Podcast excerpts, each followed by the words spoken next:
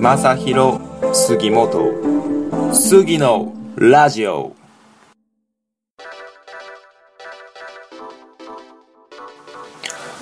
はい、えー、どうも、えー、こんばんは、えー、杉のラジオ、えー、今夜も始まりました、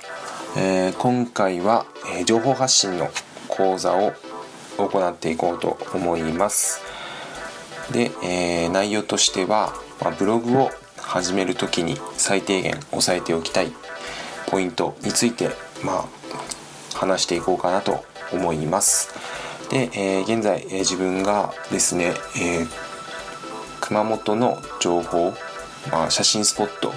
を紹介する、まあ、フォトクマというメディアを運営してるわけですなんですけど、まあ、そのフォトクマは、まあ、ブログを中心として運営してってるんですけどそのブログを実際に始めていく上で、まあ、実際自分がこうやってやっていく上でまあちょっと感じたことをちょっとまとめて話していこうと思います。で、まあ、まず、まあ、そのとりあえず、まあ、ブログを、えー、実際に書いて情報を、まあ、皆さんには発信していってほしくて、まあ、なんでこのブログを書いてほしいのかっていうと、まあ、これからの時代は、まあ、コンテンツの時代って言われてて、ま、自分が持っている情報を、ま、コンテンツとして発信することで、ま、それが、まあ、自分のアウトプットにもなるし、ま、ブログとして、ま、発信すれば、ま、それがま資産となって、ま、うまくいけばお金にもなるので、まあ、ぜひねブログをね書いていってほしいなと思ってるんですけど、まあ、その情報発信する上で、まあ、ブログはま文字と写真と動画を使って情報を伝えることができる最強のツールになってます。でまあ自分はブログを始めてみてたくさんの学びを得ることができたので、まあ、是非ねブログを書いて情報発信する人をどんどん増やしていけたらなと思います。はい、えでそれで、えー、ブログを始める時の、まあ、最低限のポイントが、まあ、自分がやってみて感じたことが、え7つほどあるのでそれを紹介していきます。でまずは、えーと、日記とブログの違い、まあ、これをしっかりと理解しといてほしくてえまず日記というのは、まあ、毎日の、まあ、自分の出来事を記録した、まあ、記号録であり、えブログは、ま自分の体験を、え価値ある情報に変換して変えて、ま他者に発信する、まメディアになっています。でまあその、ま、ブログ書く上で、ま正直どこの馬の骨かもわからんようなやつが書いてるブログをそれを、まあ、ただの日記とか書かれてても正直興味ないじゃないですか。なんか、有名人とかなんかアイドルとかそういった人たちが書く日記はまあそら、まあ、自分たちも読みたいなって思うかもしれないですけど、まあ、私たちみたいな、まあ、一般人がブログを書くのであれば、まあ、きちんとそのコンテンツとしてですねまあ、やっぱ価値ある情報に変えて発信するっていうのが大事になるのでこのブログと日記は違うよっていうのはきちんと理解しておいてほしいんです。で、えー、次に、えー、第一次情報を意識するこの第一次情報っていうのは、まあ、情報っていうのは3段階に分かれてて、第一次情報第二次情報第三次情報に分類されるんですけどこの第一次情報は、まあ、自分自身が、まあ、五感を使って、まあ、実際に体験したり経験して手に入れた情報のことで、えー、第二次情報が、まあ、自分の知り合いとかから得た、まあ、聞いたりした情報。で第三次情報が情報元が誰が発信したかもわからないような、まあ、なんかよくある、ま、まとめサイトとかそういったものが第3次情報になるんですけどやっぱ情報発信する上で自分が体験した実際に体験して感じたことまそれが第一次情報なので、ま、その第一次情報を意識して発信することが大切ですね。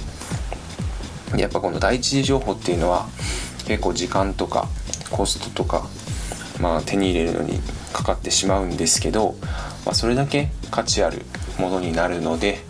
まあ、ここはねきちんと自分で体験したことを発信するようにしていきましょう。はいで、えー、次3つ目、えー、ブログを書く目的を決めましょう。まあ、これはまあざっくりしててもいいんですけど、まあ、お金を稼ぎたいだとか、まあ、趣味で情報発信したいだとかそんな感じでもいいので、まあ、やっぱ目的を持ってですね、まあ、やっぱどうせやるならきちんと続けていきたいのでだから自分の場合は、まあ、熊本のメディアを自分で、えーもえー、持ちたかったので、まあ、熊本の情報を発信してまあ、熊本を盛り上げたいという思いで、えー、フォトクマというブログを書いております。で最終的にはなんか自分みたいに、えー、熊本の情報を発信する発信者を増やしたいので、まあ、こうやって、まあ、情報発信の講座とかあとはカメラの講座なんかもやったりしてます。でまあもちろん、まあ、お金になることも望んではいるんですけど、まあ、ただこのお金を稼ぐっていうのを目的にしちゃう第一目的にしちゃうと、まあ、やっぱブログって結構成果が出るまでに、まあ、最低半年ぐらいですかねかかってしまうので、まあ、結構時間がかかっちゃうので、まあ、そのモチベーション保つのがかなり大変ですね、まあ、実際自分も、まあ、まだブログからの収益っていうのはないので、まあ、なかなかね結構モチベーション維持が大変ではあります。でえ次に4つ目が、まあ、どんな内容を書くかを決める。でこれがまあやっぱ何を書くかを、まあ、ブログで何を書くかをきちんと決めておかないと、まあ、なんだろうな。結構適当な記事になってしまうので、まあ、まあ、その自分みたいに、ま、地域の情報を発信する、まあ、地域ブログだったりあとはまあ自分の日常を、ま、コンテンツとして発信する雑記ブログとかあとはなんか特定の分野に特化したブログ、ま、特化ブログかいろいろブログには種類があるので、まあ、とりあえず何を書いたらいいかわからない人とか書くネタがないよっていう人は、まあ、あんまり内容に困らない地域ブログとか雑記ブログがおすすめになります。でこれはまあ結構自分の生活がネタになりやすいので続けやすいと思いますね。ただその分マネタイズは難しくなってます。であとは、えー、その書く内容が決まったらブログの読者も設定しておいてほしくて誰に読んでほしいかを、ま細かく設定しておくことで、ま特定の人に、ま刺さりやすい文章が書けるようになります。でまあ、自分の場合は、ま自分自身をね読者設定してて、ま、20代のカメラが好きな、ま、アクティブな男性を読者ターゲットにしてます。で次に5つ目が、まあ、気合を入れてタイトルをつけるでここのタイトルってのが、まあ、ブログの中で一番大事な部分になっているので、まあ、ここのタイトルで、まあ、タイトルを見て読者はねもう記事を読むか判断する部分なのでここはもう気合を入れて、ま、時間をかけてね結構タイトル考えるのって悩む部分なんですけど、まあ、ここはま、きちんとね時間かけて決めていった方がいいです。で、えー、30字以内に、ま、キーワードその検索で引っかかりやすいキーワードを入れて書くと、まあ、検索エンジン、まあ、Google とかの検索エンジンで上位に表示されやすいタイトルになります。はいで次に、まあ、最低1000文字は、えー、文字数を書いてほしいです。でやっぱここの1000文字っていうのがやっぱさっきも出てきた検索エンジンで上位に表示されやすい数字になっててやっぱ文字数イコール情報量にブログはなるので、まあ、その分、まあ、Google から高い評価を受けやすくなる。でそれで検索の順位が上がるっていう仕組みになってます。ただこの1,000文字っていうハードルって結構高くて、ま、最初はもう本当ここを意識して書くとなかなか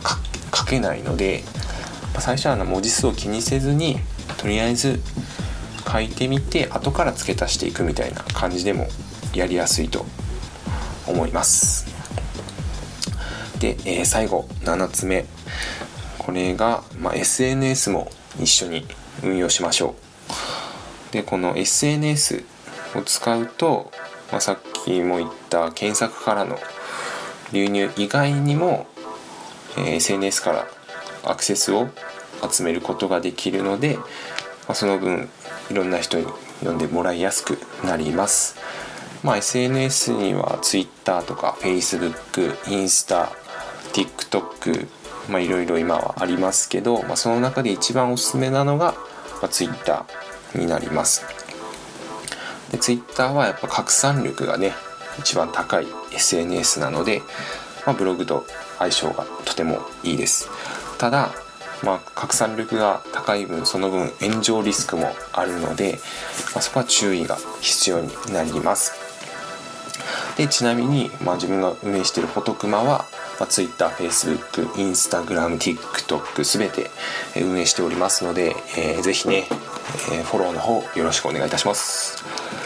はい。っていうところでまあこんな感じで今回7つあげたんですけどやっぱこうやってね自分みたいにこう熊本の情報を発信してくれる人をねもっと増やしたいので、まあ、是非ね、まあ、別に熊本の情報ってわけじゃなくてもいいので、まあ、とりあえず、ま、情報発信は、ま、これから本当大切なことだと思うので、まあ、お金にうまくいけばお金にもなるし、まあ、まあ、お金にならなくても、まあ、学ぶことはただありますので、まあ、ぜひね、まあ、情報をね、まあ、受け手じゃなくて配信者側に回っていけるようにしましょうということで、えー、と今回ちょっと口頭だけだとなかなか伝わらない部分もあるかと思うので、まあ、この内容は、えー、フォトクマのブログとあとはフォトクマの YouTube でも動画で、え、配信しておりますので是非そっちの方もご覧ください、えー、それでは、え、本日も貴重なお時間ありがとうございました。